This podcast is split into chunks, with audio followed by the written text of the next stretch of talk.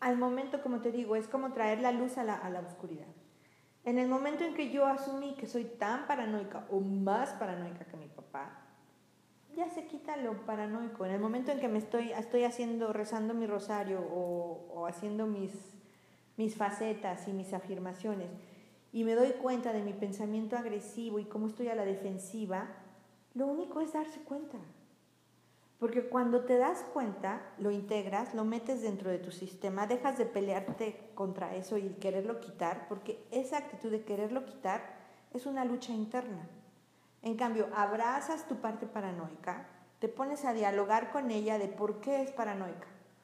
Pues tiene fundamento, ¿no? Pues porque sí, el mundo es muy malo, porque pues como buena sobreviviente tengo que estar alerta, porque gracias a mi paranoia mi arquitecto no me vio la cara tanto, si me explico, puedo poner límites, empiezo a sentir el peligro antes de tiempo y tomo, tomo nuevas direcciones.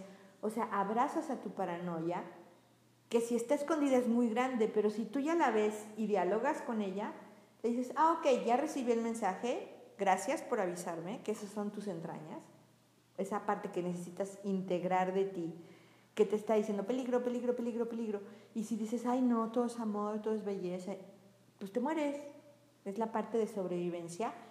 La escuchas y le dices, gracias, ya te escuché, se calma porque ya la integraste. Y tú ya tomas desde tu centro y desde tu ser superior o tu ego sano las precauciones que necesitas para, y escuchas esa parte, no la quitas, la integras. No hay nada que quitar, no hay nada que cambiar, solamente abrazar y escuchar, entrenarte en este diálogo interno de escuchar tus partes, de ver qué te dice ese caballo que está relinchando y que te impide avanzar, por algo a lo mejor, porque percibe peligro enfrente y se quiere frenar. Y tú estás de necia de, ay no, es conveniente ir allá y no estás escuchando que a lo mejor allá hay peligro de muerte. Es muy biológico, es muy primario pero no hay que descartarlo. Hay que integrarlo, abrazarlo, escucharlo. Por ejemplo, hice un nuevo blog, no sé si lo vieron, de cómo manejar la culpa. No lo vi. Bueno, la culpa, escuchas la culpa, ¿no? El pensamiento de, ay, qué malo soy.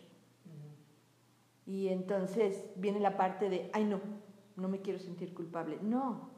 A ver, ¿qué te está diciendo la culpa? El racismo, la alcurnia, el bluff no nada más es postura sin sustento, sino es porque es importante en un pueblo chico o en una sociedad cerrada aparentar éxito, armonía, abundancia, porque si te muestras débil, te vuelves en alimento para los otros, ¿no? Como los animales que si están heridos, pues son, son presa de los fuertes. Por eso es tan fuerte la necesidad de aparentar y de reprimir la parte animal porque es correcto, porque es apropiado, porque tienes que mantener una imagen para mantenerte a salvo.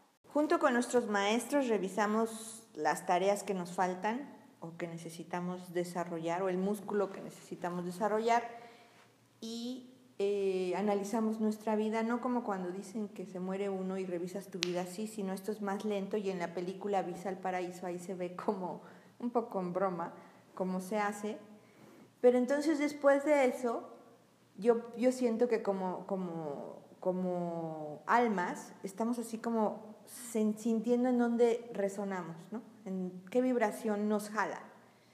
Y así es como escogemos a nuestras familias en base al nivel vibratorio en el que yo estoy, escojo mi manada. Ahora lo está diciendo Bruce Lipton en sus videos, cómo las células empiezan a unir con células de su misma vibración.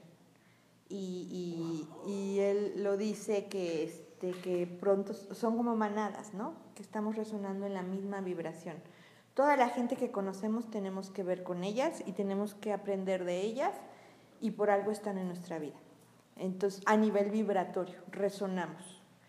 Entonces, nuestros padres, ¿qué son? Son seres que vibran en el mismo nivel en el que nosotros vibramos y que nos enseñan aquello que nosotros no vemos. como también las cualidades que sí vemos. Entonces, en el momento en que uno empieza a entender esto, sí, es importante revisar la historia, es importante por qué me, me encierro en un caparazón, o por qué soy muy exigente, o por qué soy muy paranoica, porque te ayuda a entender en base a tu historia tu comportamiento de hoy. Pero tienes que ir más allá, tienes que entender que ellos no son los causantes de tus heridas, tus heridas ya las traes como tu pareja. Tu pareja no es causante de tu dolor, es una herida que tú ya traes y lo único que hacen tus padres o tu pareja o tus hermanos o tus amigas es quitar la costra de una herida que necesitas sanar. Y ellos por eso son nuestros espejos y nuestros maestros porque nos ayudan a sanar las heridas y cualquier conflicto que tenemos quiere decir que son heridas que no hemos sanado y que necesitamos ver y que necesitamos trabajar. Y desde ese espacio puedes perdonar porque no hay nadie que te esté haciendo nada. Es todo tu rollo, es todo tu vibración, son tus heridas que ellos ayudan a que las sanes.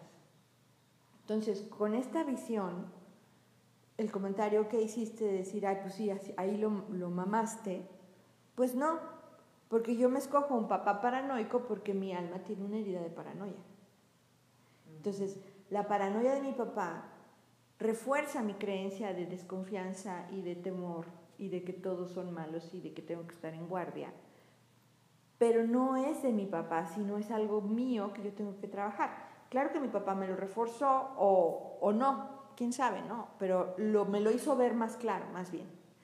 Es como si puso una lupa en esa herida de paranoia. Y él siendo tan paranoico me hizo ver que yo también soy paranoica. Mucho tiempo no lo asumí y culpaba a mi papá de que hay que loco paranoico. Pero la, la conciencia es, pues mi papá es tan paranoico como yo. Y nada más me muestra eso que yo no he querido asumir, que es mi paranoia, mi desconfianza y mi pensamiento de pleito y de alerta que motiva también mi, mi agresión y mi locura de ser expansiva, ¿sí? agresiva con la defensa. Y todo es perfecto, ¿sí? porque entonces veo qué perfecto fue mi padre para mí, para verme, en lugar de decir qué horror mi papá me traumó. No. Mi papá, si yo estoy en esta posición desde mi centro, de ver a mi espejo, dejar de juzgarlo y de despreciarlo, y al contrario, entender cómo lo que más me choca de él me checa, y es lo que yo no he querido integrar en mí misma. Y por ejemplo, en tu caso, el voluntariado